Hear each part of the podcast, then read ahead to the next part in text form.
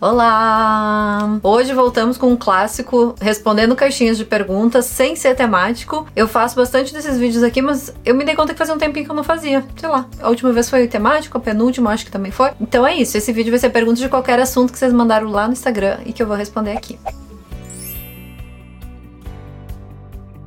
Primeiro, a Alice sente ciúmes da Júlia? Acho que eu já respondi numa caixinha de perguntas sobre isso, já respondi lá no Instagram também. Mas tem uma coisa que eu acho bem interessante falar sobre isso, que é uma coisa que eu me dei conta faz pouco tempo, então é uma novidade. As pessoas vivem perguntando como fazer pra o filho não ter tanto ciúmes. Eu vou gravar um vídeo sobre isso, que, que eu acho que pode ter nos ajudado. E eu sempre respondo que é o que a gente sente aqui, que e o Schiller, a gente troca muito sobre isso, a gente conversa muito sobre o que a gente, nossas percepções e tal. E eu sempre respondo que eu não vejo a Alice ter muito ciúmes da Júlia Júlia querer nossa atenção mais do que o normal que ela já teria antes, mais do que um comportamento do que ela já tinha antes. E inclusive depois que a Júlia nasceu, ela, ela chegou mais perto dos quatro anos, começou a reduzir muito birras, ela ficou muito mais tranquila para muita coisa. Então não, não percebo muito dessa dela ter ciúme da gente. Agora, uma coisa que eu me dei conta não faz muito tempo, faz poucos dias, é que ela tem ciúmes da Júlia com qualquer pessoa. E não é porque ela quer, ela quer a atenção dos pais, por exemplo. Ela quer ela dar atenção para Júlia. Se alguém estiver dando atenção para Júlia, ela quer ela dar atenção para Júlia, porque a Júlia é a bebezinha dela. Entendeu a diferença? Então, se a Júlia tá brincando com a gente, tá tudo certo. Ela não fica querendo só se sobrepor para ela ganhar atenção, mas se alguma outra pessoa chega e na rua às vezes olha para Júlia e fala: "Ai, que bonitinha", ela quer mostrar que é a bebê dela. Ela não quer ela ganhar atenção. Ela quer ela dar atenção para Júlia. É, é um pouquinho diferente. Eu queria dar uns exemplos que ficasse mais mais claro isso. Mas é mais ou menos isso. Quando a gente tá dando atenção pra Júlia, não, ela quer dar atenção pra Júlia. É, ela quer que a Júlia, dê atenção pra ela. Gosta da atenção da Júlia e ela dar atenção pra Júlia. Não é com relação a gente. Se eu tô dando atenção para alguém, ou tanto faz. Ela chama atenção pra Júlia olhar pra ela. Não é pra eu olhar pra ela, não é pro Schiller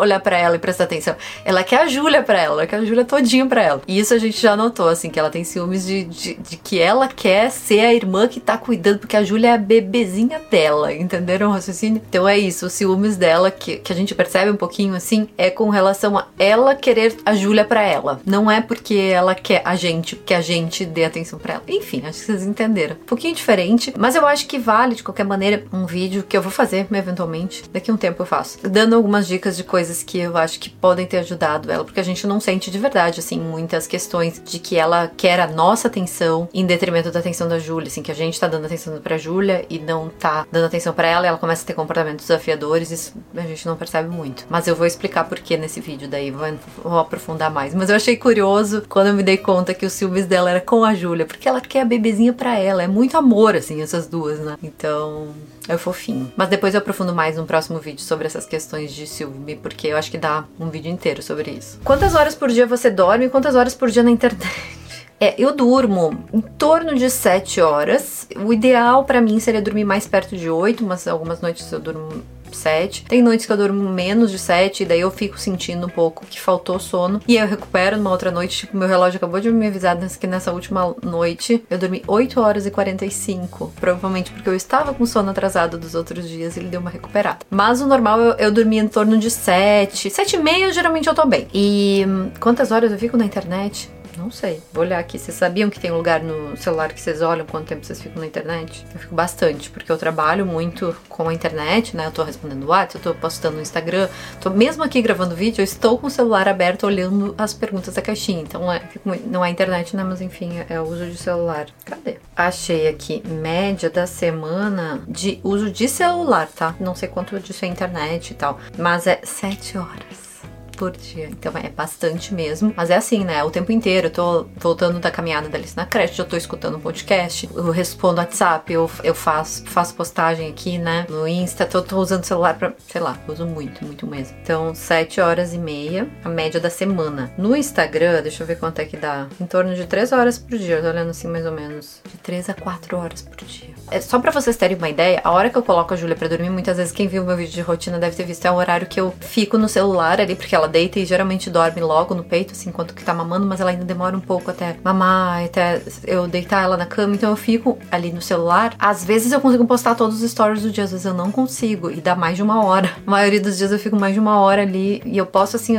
alguns stories, não consigo postar tudo, geralmente. Se eu tenho um vídeo para editar, legenda, coisa assim, para que vai pro Reels, já gasto mais tempo, então é muita atividade que eu faço mesmo no celular. Sete horas até, até, até achei ok, para quem trabalha no celular o dia inteiro, né? Achei que tá, tá razoável. Eu acho que o que aconteceu a última semana eu tô trabalhando nos outros projetos que eu uso mais computador. Então, talvez tenha sido menos na última semana do que costumava ser. Talvez, não sei. Se eu voltar um pouco mais, assim, tem dias que passa de 9 horas. Mas é isso aí, média de 7 e pouco. Tá ok, né?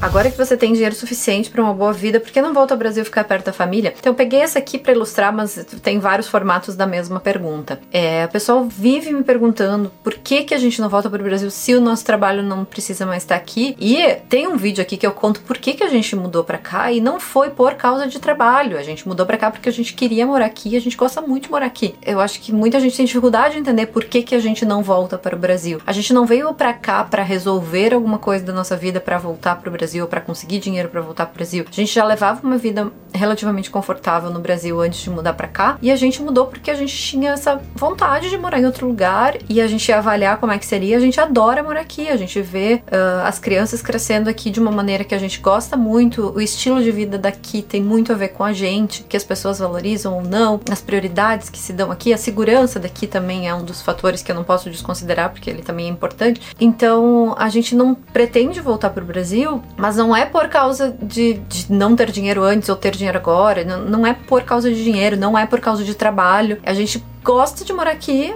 e mudou por outros motivos. Vou deixar meu vídeo linkado aqui do porquê que a gente mudou para Londres. Ele foi um dos primeiros vídeos do canal, mas é, ele resume bem o nosso sentimento do porquê que a gente queria morar aqui. Eu acho que fica mais fácil de entender quando vocês assistem o vídeo. Na escola da Alice, eles sabem que ela é uma celebridade da internet aqui no Brasil. Na outra escola, talvez alguém soubesse. Aqui eu acho que não, nessa nova. A gente não falou.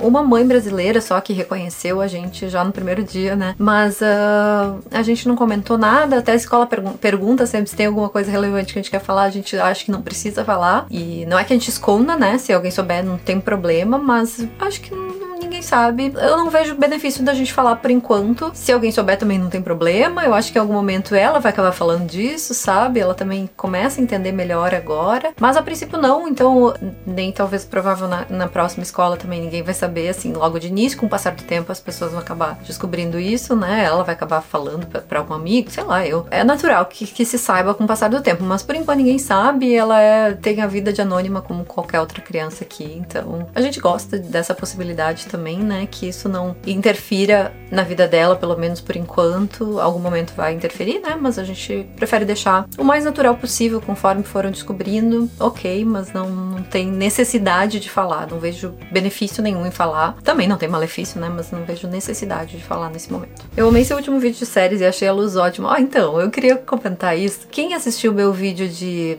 do tour da casa, eh, deve lembrar que eu falei que a janela aqui de, de, do escritório, que é onde eu tô gravando agora, é aquelas clarabóias assim, que tá bem aqui na minha frente, e que eu falei que não tava funcionando muito bem porque ficava muito de cima e dava uma luz ruim. O que que eu descobri? Que se eu ficasse em pé, que é o jeito que eu tô agora, a luz fica perfeita. Tipo, agora eu tô só com a clarabóia aqui. Se eu fico sentada, que nem eu ficava antes, aí fica com sombra no meu olho, daí eu não gosto. Mas assim, em pé, e tudo bem eu gravar um vídeo em pé, fico meia hora aqui em pezinho, tranquilinho. E vocês nem percebem a diferença, né, de quando eu tô sentada quando eu tô em pé. Acho que muda um pouquinho o cenário aqui, não dá pra ver a plaquinha do YouTube que tá um pouco mais pra baixo. Mas funcionou. Bom, né? Eu fiquei bem feliz porque daí resolveu essa questão de luz, que daí eu só chego, ligo a câmera e gravo, não preciso ficar pensando, ajustando a luz toda vez. Você lembra como foram os saltos da Júlia? Muito diferente da Alice. Aqui vem outro detalhe que a gente, eu e o Chilo tava comentando na última semana que eu acho que é legal de compartilhar. Para quem não sabe o que é saltos que a pessoa tá falando aqui, é salto de desenvolvimento. Tem uma classificação que se usa, não é cientificamente comprovado, mas tem um app de um estudioso alemão que fez quais os picos ali de desenvolvimento mais prováveis que a criança passa em cada idade. E tem um app que compartilha, que tem isso bem tabelado assim, né? Que se chama The Wonder Weeks, as semanas mágicas em português. Ele não é, não tem confirmação não, científica, então eles não conseguiram reproduzir isso cientificamente ainda, pelo menos. E na verdade tu não precisa usar aquilo ali como uma, uma coisa ferrenha e dura, mas ele pode ser um guia de entender em que fases que as crianças estão passando por alguns desenvolvimentos cerebrais e tendo novas habilidades. Nesses períodos, costuma, pode acontecer da criança ficar mais irritada, mais incomodada. E aí tem mães que gostam de acompanhar para ver se a criança está incomodada, se está batendo com um salto. Ah, daí tem uma explicação do porquê a criança está incomodada, se sentem mais tranquilas. Algumas mães se sentem mais preocupadas e nervosas porque se a criança não está fazendo aquela bem aquela habilidade ali, ela já fica preocupada ou se a criança, já sabendo que vai ter um salto, já fica mais preocupada que a criança vai ficar mais chorosa. Enfim, cada um vê se isso funciona ou não funciona na sua realidade. É, o que, que aconteceu com a Alice? Foi muito legal ter esse acompanhamento. Eu acompanhava mais no app porque ela ficava bem incomodada quando chegava nesses períodos que ela estava adquirindo uma nova habilidade. A gente via nitidamente ela adquirindo a nova habilidade. Ah, tava começando a conseguir pegar, fazer a pinça, por exemplo. Daí, tá, tava tendo essa habilidade começando a levantar, sei lá, qualquer habilidade nova, grupo de habilidades novas que estava vindo, ela ficava alguns dias bem incomodada, era difícil de dormir, reclamava de tudo. E quando eu olhava no app, eu ficava feliz de saber que era aquilo ali mesmo e ter uma explicação para aquilo e saber que daqui uns dias estava passando. E ela batia cravadinho ali com as datas do app. E sempre foi assim, Alice toda vez até agora, mesmo não tendo app a partir de uma certa idade, não tem mais, eu identifico quando ela tá adquirindo novas habilidades, porque ela muda o jeito que ela conversa, ela muda as coisas que ela faz, e ela ela tem uns períodos, às vezes, que dura uma semana, que ela tá irritada com tudo. A última vez que eu percebi isso foi em abril, ela tava com quase 4 anos, então pra vocês terem uma ideia, não são, não são necessariamente cronometrados ali, né? Vai mudar de uma criança para outra, mas eu acho interessante identificar que a criança tá passando por uma fase de, de desenvolvimento cerebral ali, que ela vai tá, tá mudando percepções de mundo, que isso pode interferir no comportamento dela. Pra Alice interfer sempre interferiu. Depois eu não percebi mais, eu não sei se isso se espalhou mais ou se não teve mais nada muito forte, mas é, ajudava bastante eu saber. Pra Júlia, o que que aconteceu? Primeiro que as habilidades da Júlia eu consigo acompanhar pelo app, às vezes eu dou...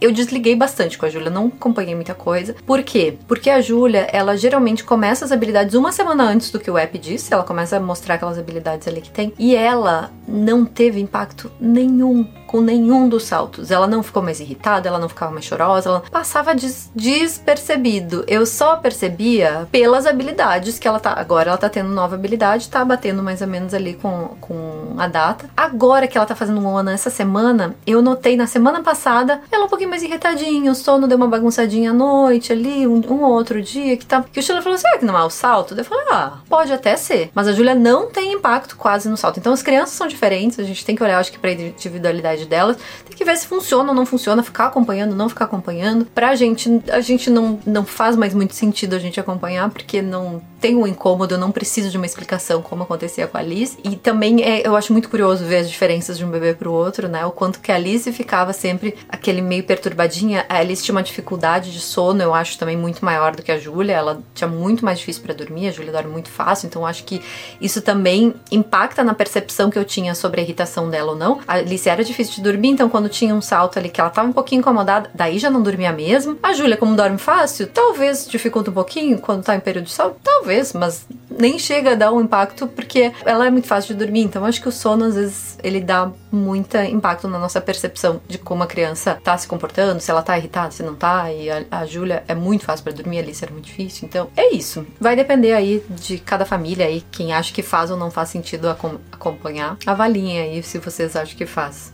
Já fez amizade com novos vizinhos? Então, a gente tá há pouquíssimo tempo aqui, a gente tá sendo muito ocupado, trabalhando. Final de semana, às vezes a gente encontra amigos que a gente já tem, né? A gente tem coisas da casa para organizar. Esse final de semana ficamos organizando móveis do jardim, né? Montando eles para deixar pronto, para deixar pronto logo. E a gente não tem feito muitas atividades sociais na região, né? E aí eu tava até conversando com o Schiller, a gente começou a olhar as escolas para escolher a escola, a escola pro ano que vem. Eu tava pensando que seria legal ter atividades. Eu sou meio preguiçosa para essas atividades de pai pais, assim, né? De se envolver com escola, mas eu acho que seria uma oportunidade da gente conhecer as outras famílias que moram por perto e começar a criar uma, um círculo de amizades aqui que a gente ainda não tem, né? Mas aí, sobre, sobre isso até agora, teve um vizinho nosso que veio nos dar boas-vindas desde que a gente chegou, viu a gente chegando assim na entrada de casa, veio ele, veio a esposa depois. E aí no Halloween, olha só, o Halloween foi muito legal também por causa disso, que a gente bate na porta dos vizinhos, os vizinhos batem na nossa porta. E aí ele veio aqui em casa, e daí a gente conversou mais um pouquinho, fiquei sabendo que a escola que o filho vai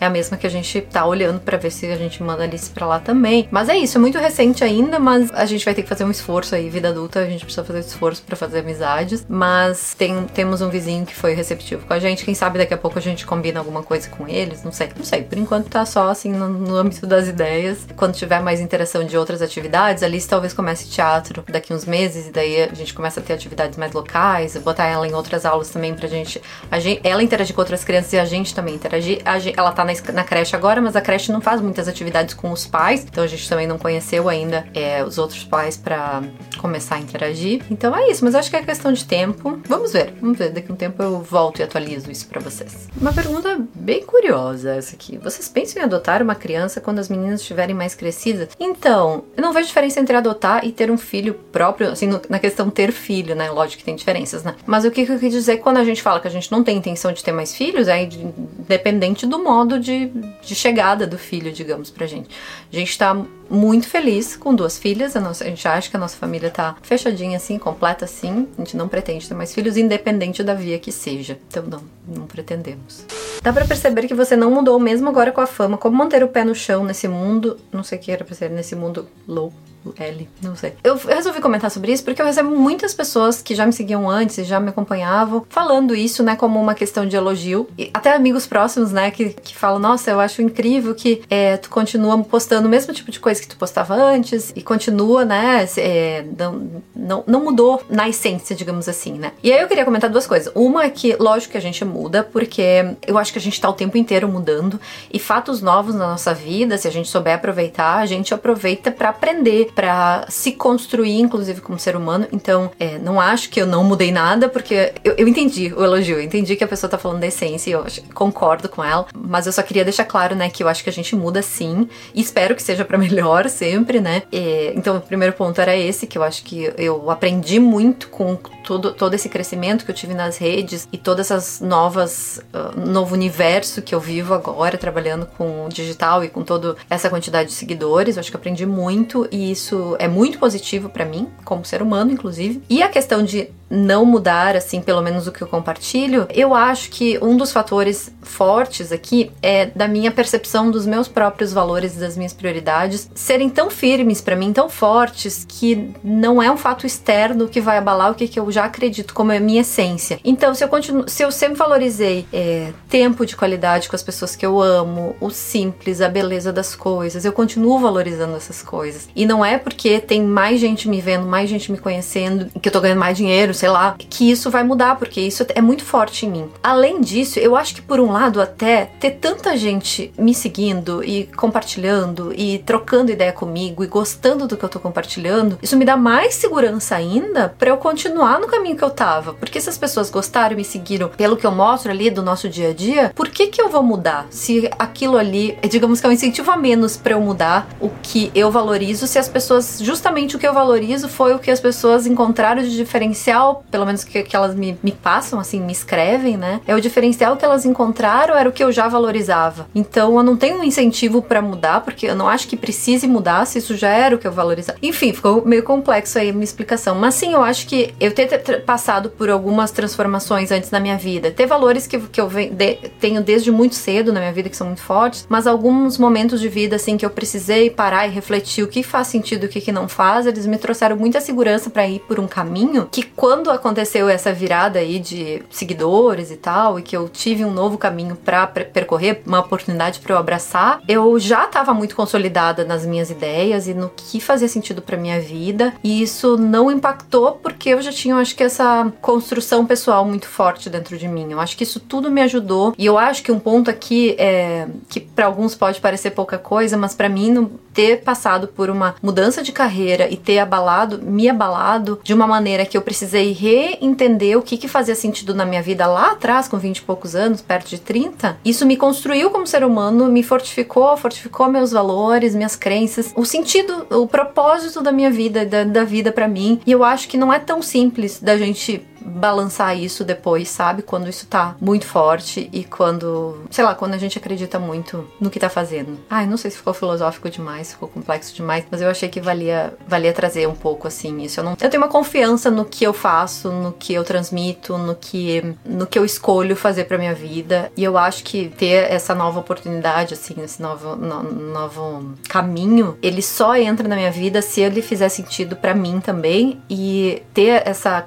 tido essa construção antes me ajuda a conseguir conduzir de uma maneira que seja boa para mim, que seja boa para as pessoas também. Ai, gente, ficou super filosófico, né? Mas enfim, eu acho que deu para entender. É isso. As meninas são destras ou canhotas? Super aleatório, curiosidade, mas tem muita gente achando que a Júlia é canhota, porque alguns vídeos ela vai lá com habilidade, com a mão esquerda e tal. É, é, curioso porque a Alice, na cidade, eu já tinha certeza que era destra, porque ela fazia tudo com a mão direita. E a Júlia, eu tô um pouquinho na dúvida, eu tô achando que ela pode ser canhota mesmo, mas não tenho certeza ainda. Porque muitas vezes ela vai tentar fazer coisas e ela joga pra mão esquerda e faz com a mão esquerda. Às vezes ela fica um tempo tentando com a mão esquerda, só que dela joga pra direita e com a direita ela consegue, então eu tô um pouco confusa.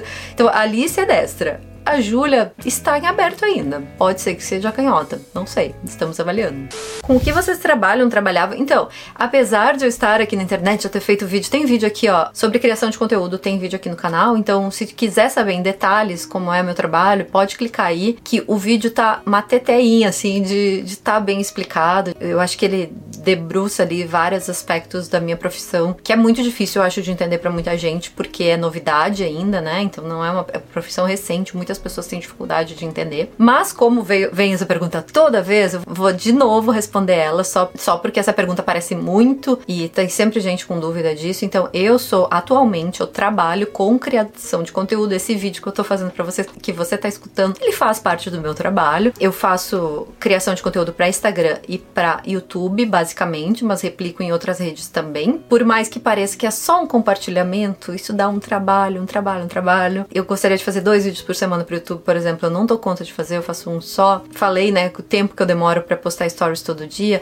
As coisas que eu faço são muito bem pensadas, tanto stories como tudo que eu posto, a maioria, é, apesar de ser orgânico e meio fluido, é com intenção de o que que gera para as pessoas, do que que agrega, do que que eu quero passar de mensagem, que reflexão a gente pode fazer em cima disso. Então, é um trabalho bem complexo. Basicamente, hoje que eu trabalho, além de Instagram e YouTube, tem outros projetos que eu trabalho em paralelo que daqui a pouquinho vocês vão saber, mas eu ainda não trouxe a público, né? Porque não tá concluído. Então eu tenho outros projetos também, mas são com internet, com essa audiência que eu tenho aqui. Apesar disso, eu sou formada em engenharia química, tenho mestrado em engenharia química, trabalhei por alguns anos em bancos, não, não como engenharia química, depois fui concursada também como engenharia química. Depois disso, eu abandonei a profissão, tenho um vídeo sobre mudança de carreira aqui também, se vocês quiserem assistir e saber mais detalhes. Trabalhei alguns anos como fotógrafa, continuo sendo fotógrafa porque eu uso isso no meu trabalho, mas eu não trabalho com fotografia, e as pessoas não me contratam para ser fotógrafa. Elas, uma empresa às vezes me contrata para fazer um post no meu próprio Instagram que requer foto também, que eu também uso. Minha foto é usada no meu dia a dia, nos meus stories, então é uma bagagem toda de coisas que eu já trabalhei, mas que hoje minha, meu trabalho é criação de conteúdo. O meu marido é formado, que eu já sei que todo mundo pergunta também, ele é formado em engenharia de computação. Ele trabalhava como cientista de dados antes de trabalhar comigo. Atualmente ele trabalha comigo com as redes sociais. A gente tem um background por trás do trabalho que vocês enxergam que é gigantesco. Então ele me dá suporte em várias coisas do trabalho do dia a dia, também me dá suporte com as meninas, porque se eu não tiver, a gente não tem babá, então a gente que se divide na, na criação delas e no cuidado com elas. A gente tem ajuda com a casa, mas não tem babá. Então ele não trabalha mais em empresas, que ele trabalhava aqui como cientista de dados, engenheiro de dados, na verdade, antes. Hoje ele não trabalha com isso. A gente não se mudou para cá, como eu já falei no outro vídeo, por causa de trabalho, nem é por causa de trabalho dele, e não é porque a gente não está mais em trabalho fixo, nem ele aqui, que a gente pretende voltar pro Brasil só para fechar outra resposta da outra caixinha. Alice não faz mais futebol, teatro e natação depois da mudança, então o que, que eu tava respondendo antes é que quando a gente mudou, como a gente mudou de região, ficaria longe para ir no dia a dia, né, para as atividades que ela fazia antes e a gente cancelou todas daí antes da mudança. E aí mudamos, e daí com todas as funções de mudança e trabalho e coisa assim, até ir atrás de atividades aqui, a gente resolveu dar um tempo, ah, dar um, um tempinho aí pra gente ir atrás. Já inscrevi ela pra aula de teatro para começar em janeiro. Não confirmaram ainda a vaga, não sei se vai ter vaga para ela, mas é pertinho de casa. Então acho que vai ser legal se a gente conseguir vaga para ela voltar. Eu perguntei para ela, de, ela tava fazendo várias atividades, né? Eu tenho um pouco de receio de botar ela em muitas atividades, porque eu acho que ela tem que aproveitar o tempo livre dela também. Por mais que na creche ela tenha muito tempo livre, eu acho que ela tem que ter tempo livre em casa também, que eu acho que isso é mais importante. E eu perguntei o que, que ela mais gostava das atividades que ela fazia, e ela falou que gostava mais de teatro. Então a gente priorizou, priorizei escrever ela no teatro, mas aí essa última semana ela já disse que quer voltar a fazer aula de futebol, que ela tá sentindo falta. Então talvez a gente comece agora, a gente vai pro Brasil no final do ano. Eu acho que tinha uma pergunta aí de onde é que a gente vai, quando é que a gente vai pro Brasil. A gente vai pro final do ano, passar Natal Ano Novo, ficar uns dias depois lá, ficar uns dias com a família do Schiller, uns dias com a nossa família, com a minha família. E aí depois que a gente voltar, espero que a gente consiga botar ela na aula de teatro e talvez a gente volte a fazer, botar ela na aula de futebol também. Natação, a gente acha um perrengue fazer aula de natação, mas a gente sabe da importância, então a gente não foi atrás ainda, mas provavelmente ela comece a fazer aula de natação daqui um tempo de novo, porque é importante que ela aprenda a nadar, né, pra vida dela e, enfim. Eu amava nadar, Schiller também. Eu, eu nadava, competia até quando eu era adolescente. Competia, super competia na região, né? Não era nem nada de competição de verdade, atleta. Eu nadava só no verão, mas aí tinha as competições de verão lá, eu participava. Mas não é a atividade dela favorita, assim. Ela, acha legalzinho, mas ela não é apaixonada, não. Mas a gente sabe da importância e provavelmente deve colocá-la de novo. Mas aí já tem que começar a pensar que a Júlia vai precisar de atividades daqui a um tempo e já, já me dá uma estafa mental. Mas enfim, ela vai voltar aos pouquinhos nas atividades que, que ela gosta mais de fazer, de se desenvolver. A próxima pergunta era: Ano novo passaram onde? No Brasil, com a família. Última pergunta, então, para encerrar, porque acho que esse vídeo já tá gigantesco. Você já consegue identificar a diferença de personalidade das meninas? E sim, dá para notar muita diferença. Eu acho que eu já respondi num outro vídeo também sobre isso, né? Mas conforme elas forem crescendo, conforme a Júlia for crescendo especialmente, acho que a gente consegue começar a identificar com mais clareza, assim, as diferenças entre elas. Eu acho lindíssimo de ver as diferenças, que eu vejo que tem coisas que não são universais de bebês, tem coisas que é de cada um, e daí quando, quanto mais único é, mais eu acho apaixonante. Eu acho muito legal quando as crianças são diferentes, de verdade. Assim, mesmo quando eu vejo filhos de amigas que agem totalmente diferente, eu acho curiosíssimo ver como é de cada um, sabe? Como é do indivíduo, como é único cada coisa. E aí, da Alice e da Júlia, o que, que eu posso perceber até hoje é que a Júlia, ela é mais agitada no sentido de ela se mexe mais, ela não para um segundo. Ela gosta de um negócio e ela quer aquilo e um segundo depois já esqueceu que é outra coisa. E, e é normal, criança pequenininha assim, ter atenção muito dispersa, mas a Alice já era muito mais concentrada. Ela gostava de um negócio, ficava mais concentrada um tempo ali. É, a Alice era uma criança mais séria, ela era mais concentrada, mais quieta, sorridente até, mas mais discreta, digamos assim. A Júlia é assim, ó, ela olha para todo mundo e começa a rir e começa a querer pegar tudo. Desde bem bebezinho, ela tinha três meses, ela sentava no meu colo e já fazia cinco a mão, tentando pegar o que tinha ao redor. Isso é uma diferença muito grande das duas. A Alice nunca deu muita bola para toque, é, nem de abraçar e beijar, a gente ia um pouco, ela meio que dava empurrada a gente. E a Júlia sempre adorou, ela sorria quando a gente abraçava e beijava. Ela queria encostar nas coisas, ela é muito do toque. Ela vê uma coisa, ela quer encostar em tudo. A Alice não, a Alice olhava, conversava, mas não precisava de encostar. E a Júlia precisa encostar. Então acho que essas principais diferenças assim entre as duas é isso aí. É claro, no dia a dia a gente vai percebendo vários, vários outros detalhes. Eu acho muito lindo ver a diferença dos processos de aprendizagem das, das duas, como elas às vezes chegam no mesmo lugar, mas por caminhos diferentes, né? Tava comentando com Schiller essa semana que a gente viu o processo da Alice de sentar, se arrastar, engatinhar, ficar em pé, caminhar. E a Júlia seguiu outro caminho, totalmente diferente. A Alice, primeiro, ela começou se arrastando. Ela se arrastava no chão, então ela,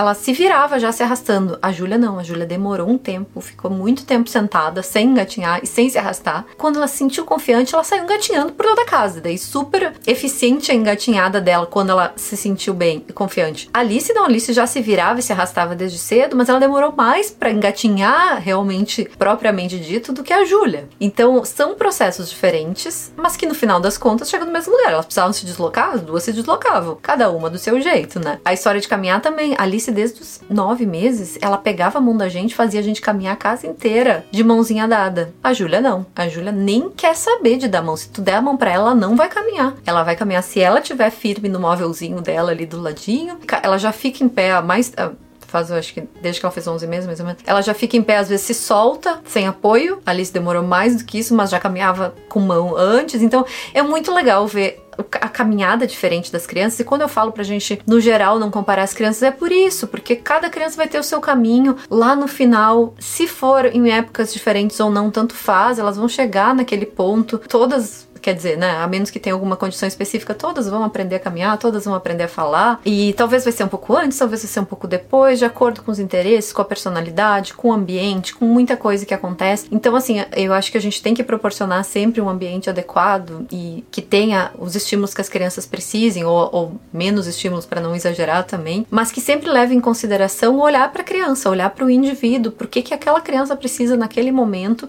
e o que, que é adequado para ela e o que, que funciona para ela. No nunca ficar olhando, ah, mas a fulana já caminha, então, meu Deus do céu, a minha não caminha, que horror, eu devo estar fazendo alguma coisa errada. Não, talvez é só a tua criança que está mais interessada em engatinhar do jeitinho certo e ficar abrindo tampinha de caneta, que nem a Júlia estava fazendo hoje, e desenvolver a habilidade da mão antes de desenvolver a outra da, da caminhada. Então, vamos deixar, deixar a criança ser livre para escolher o caminho dela, claro que sempre dando suporte, né? Mas observando essas individualidades e achando bonito elas, não querendo achar que uma criança é melhor ou pior que a outra outro, que pelo amor de Deus, seres humanos são indivíduos diferentes e não existe melhor e pior, existe diferente, existe crianças únicas, pessoas únicas. Então, é, essa mensagem final, nem preparei isso, na verdade, eu fui respondendo ali conforme foram surgindo, mas a mensagem final é essa: vamos nos olhar como os indivíduos únicos que somos. Fica a filosofia até para os adultos, assim, não se compararem, porque todo mundo é muito diferente, temos caminhadas diferentes, enfim, vamos tentar buscar o melhor da gente mesmo, as melhores oportunidades para nossos filhos e pra gente e olhar menos pro lado e mais para dentro. Que bonito isso, hein? Caprichei. É, veio, veio de dentro isso aí, ó. Não, não planejei nada. E eu acho que deu de respostas por hoje. Se vocês quiserem comentar alguma coisa, perguntar mais alguma coisa, comentem aí que eu consigo ler a maioria dos comentários. Eu adoro essa interação com vocês e sempre me dá ideias de vídeos novos. Podem me dar sugestões de vídeos que vocês gostam, que eu sempre tô procurando ver o que, que interessa para vocês e o que, que faz sentido para mim trazer para vocês que eu acho que eu tenho para colaborar, por que, que vocês acharem, tá bom? Então até o próximo vídeo e um beijo.